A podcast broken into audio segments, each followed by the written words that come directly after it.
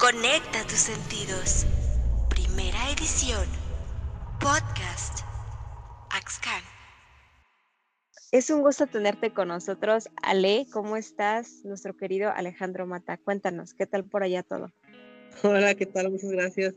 Pues ahorita con un poco de, frío, aquí la situación en nuestro, en nuestro estado que es un poco caliente, que es Baja California Sur, pero pues ahorita nos está pegando un poquito el, el frío. Sí, sí, me imagino. Por acá también está haciendo frío. La verdad es que está bien loco el clima por estos días. Pero bueno, el día de hoy estamos aquí porque te vamos a hacer una entrevista. Debido a que nos enteramos por ahí de que eres el fundador de Folklore Mis Ojos, Mi Voz. Platícanos, ¿cómo surgió este, esta inspiración, este deseo de querer abrir una red donde se pudieran conectar miles de personas folcloristas, en especial de México, mediante la red social. Cuéntame, ¿qué fue lo que te motivó? ¿Cómo inició? Mira, en un principio, este, pues jamás hubiese pensado tener una página dedicada al folclore y mucho menos que esa tuviera un alcance como el que tiene actualmente. Yo inicié porque un amigo, eh, un contacto en Facebook que es de Quintana Roo, no recuerdo ahorita el nombre, me invita a formar parte de una de sus páginas que él tenía, que creo que ayudaba también él.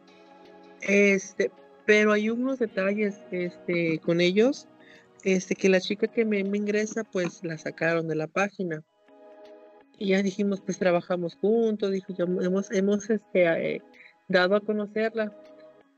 Entonces me puse a pensar, dije, bueno, este, creo que sería bien entonces pues hacer algo, algo, algo propio, pero buscando siempre la idea de, promover el folclore y tanto más que nada eh, que sea algo diferente, una vertiente que para ese entonces, estamos hablando del 2015, eh, no había tantos videos colocados en la red, la mayoría eran memes, eran fotos.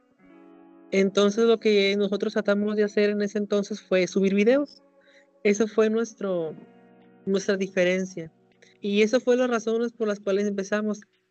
Fíjate que la página la inicié con un amigo de aquí en La Paz, aquí de, de un compañero mío de trabajo, que le rogué muchísimo para que pudiéramos hacer la, la, página. Cuando por fin me dijo que sí, este, le dije, bueno, ¿y cómo le ponemos? Dijo, pues hay que ponerle folclore, mis ojos y mi voz. Con tal de que no me, no, no me fuera a, a, querer debatir otro rato más. Le dije, no hay eso lo dejamos. Dejamos ese nombre. Pero nada más hizo dice eso y ya no volvió a, a, tener nada. Todo lo hice yo y a partir de ahí fue como empezamos a, a trabajarlo. Desde 29 de marzo del 2015, estamos próximos a cumplir seis años. Wow, qué impresión. ¿Y tú estudiaste algo relacionado con no sé, el marketing, el social media o qué fue lo que estudiaste? ¿Cuál es tu profesión? Mira, mi profesión, la primera profesión que tengo fue licenciatura en dance, eh, pero en administración. Este, yo me estaba alejado de, lo, de, de, la, de la danza porque mm, yo soy de Baja California Sur, en un, lugar que se llama Mulegé, que es al norte del municipio. Entonces, este, me vine a la ciudad de La Paz entré al Instituto Tecnológico de aquí de La Paz y egresé en administración. Y todo ese lapso de lo que fue la carrera y terminé, pues yo me, alejé de la danza. Entonces, este, hasta que lo retomo nuevamente por el 2011, más o menos, fue cuando volví otra vez a, a, a esa parte de, de, lo que es el folclore. Y en el 2019 en verano de 2019 egresé de la, de la licenciatura en danza folclórica mexicana en Tepic, Nayarit, en la Escuela de la Danza del profesor Jaime Buentello Bazán. Entonces ahorita nada más tengo esas dos. No, pues sí, nada más tienes esas dos. No, es demasiado, la verdad es muy impresionante. Aparte una carrera técnica y una artística a veces es como muy debatiente, ¿no? De que no se pueden tener las dos y cosas así. Pero yo veo que lo estás haciendo bastante bien. Entonces, tu función como tal en Folklore Mis Ojos y Mi Voz es vincular a talentos nacionales eh, que estén unidos por el folclore mexicano? Sí, mira, este, nosotros eh, desde que iniciemos, eh, que se, siempre hablo en tercera persona porque nunca me ha hablado o gustado hablar en primera, este, pero desde que iniciamos el proyecto siempre fue promover el trabajo, el talento artístico de los diversos grupos, sin eh, eh, precisar que si era alguien profesional o si era alguien que iniciaba. Siempre eh, el objetivo ha sido que sean abiertos nuestros, nuestros espacios porque hay personas que también no son bien conocidas, personas, talentos mm, de chicos y grandes que no los dan a promover, no los dan a conocer, tal vez porque estamos encasillados en cierto prototipo, cierto persona, cierto eh, maestros, entonces este no, no vemos la parte en la que hay otros chicos, otros maestros, otros grupos que apenas van surgiendo y que como ellos hay muchos, muchos más, que también debería ser bueno darles esa oportunidad de darlos a conocer, eh, esa parte en la que nosotros no vemos si es bueno o es malo, simplemente aman el folclore. Obviamente es México, pero hay, hay, este, muchos grupos de Estados Unidos, Canadá, este, que nos mandan también su, su material y por supuesto promovemos porque no deja ser parte de nuestro folclore mexicano. Eh, por ahí también creo que hay unos grupos del Perú o Colombia que también a veces mandan un poco de material que son eh, artistas que les gusta nuestro folclore. Y prácticamente eh, lo que ha ayudado también es que eh, a las, nuestros compatriotas que se encuentran en, en, el extranjero y ven un baile, un video de, de, México, pues se sienten este, identificados, se sienten como que parte de, de que aún siguen aquí.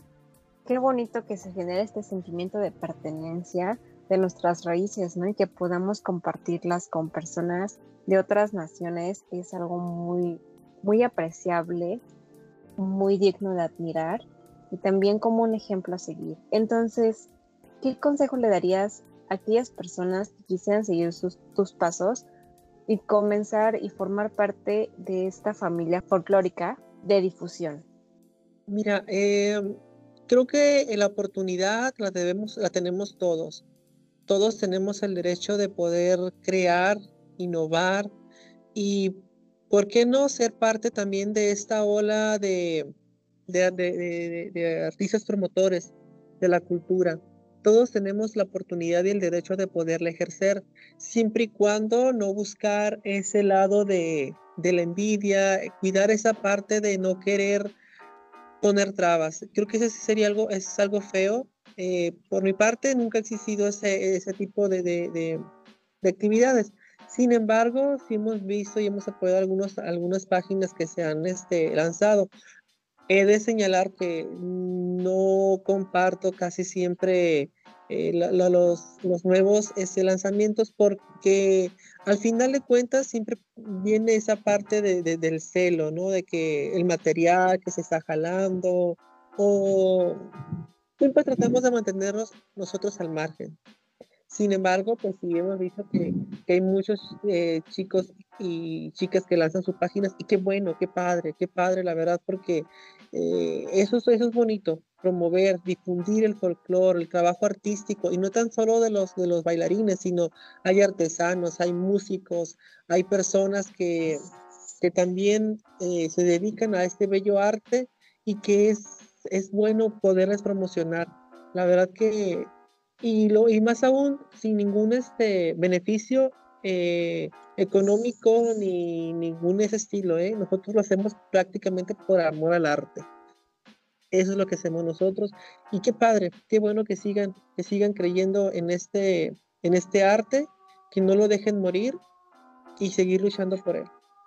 Sí, estoy totalmente de acuerdo contigo. Me da mucho gusto que Folklore, Mis Ojos, Mi Voz y Axcan se encuentren en la misma línea de difusión artística, de promoción, más que nada por el sentimiento altruista y de orgullo de pertenecer a nuestro querido México.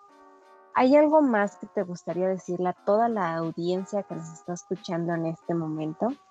Claro que sí, este, que sigan este, promoviendo eh, lo que es el talento artístico de chicos y grandes, que sigan las páginas este, y no nomás la nuestra de Folklore Mis Ojos y Mi Voz, hay muchas ah, páginas más que también se dedican a ese bello arte, que lo promueven y que es la forma de que los jóvenes, los las nuevas generaciones conozcan el trabajo artístico, que, que les guste el, eh, el, el folclore, que conozcan sus raíces, que aprendan de ellos y que sigamos transmitiendo ese conocimiento para que no lo dejemos perderse.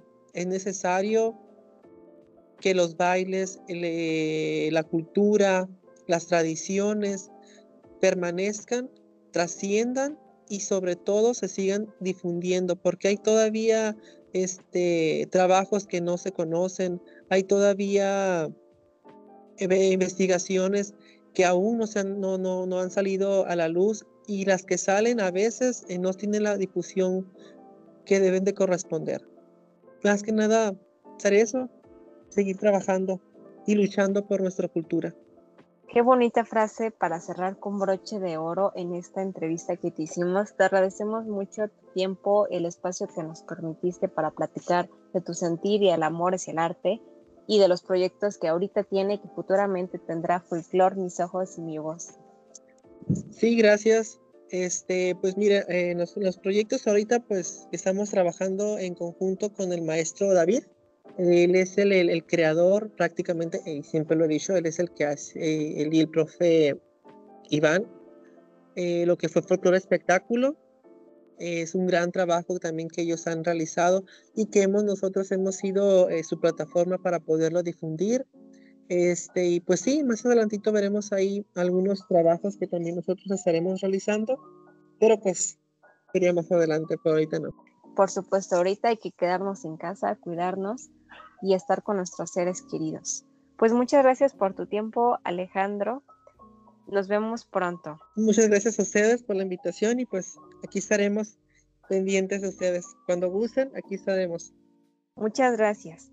Recuerden, este podcast es patrocinado por Axcan Vive en Arte, porque en Axcan promovemos, educamos y fomentamos la interacción entre artistas y artesanos. Yo soy Ariadna Racia, arroba Arisol Racia. Esto fue todo por hoy. Hasta pronto.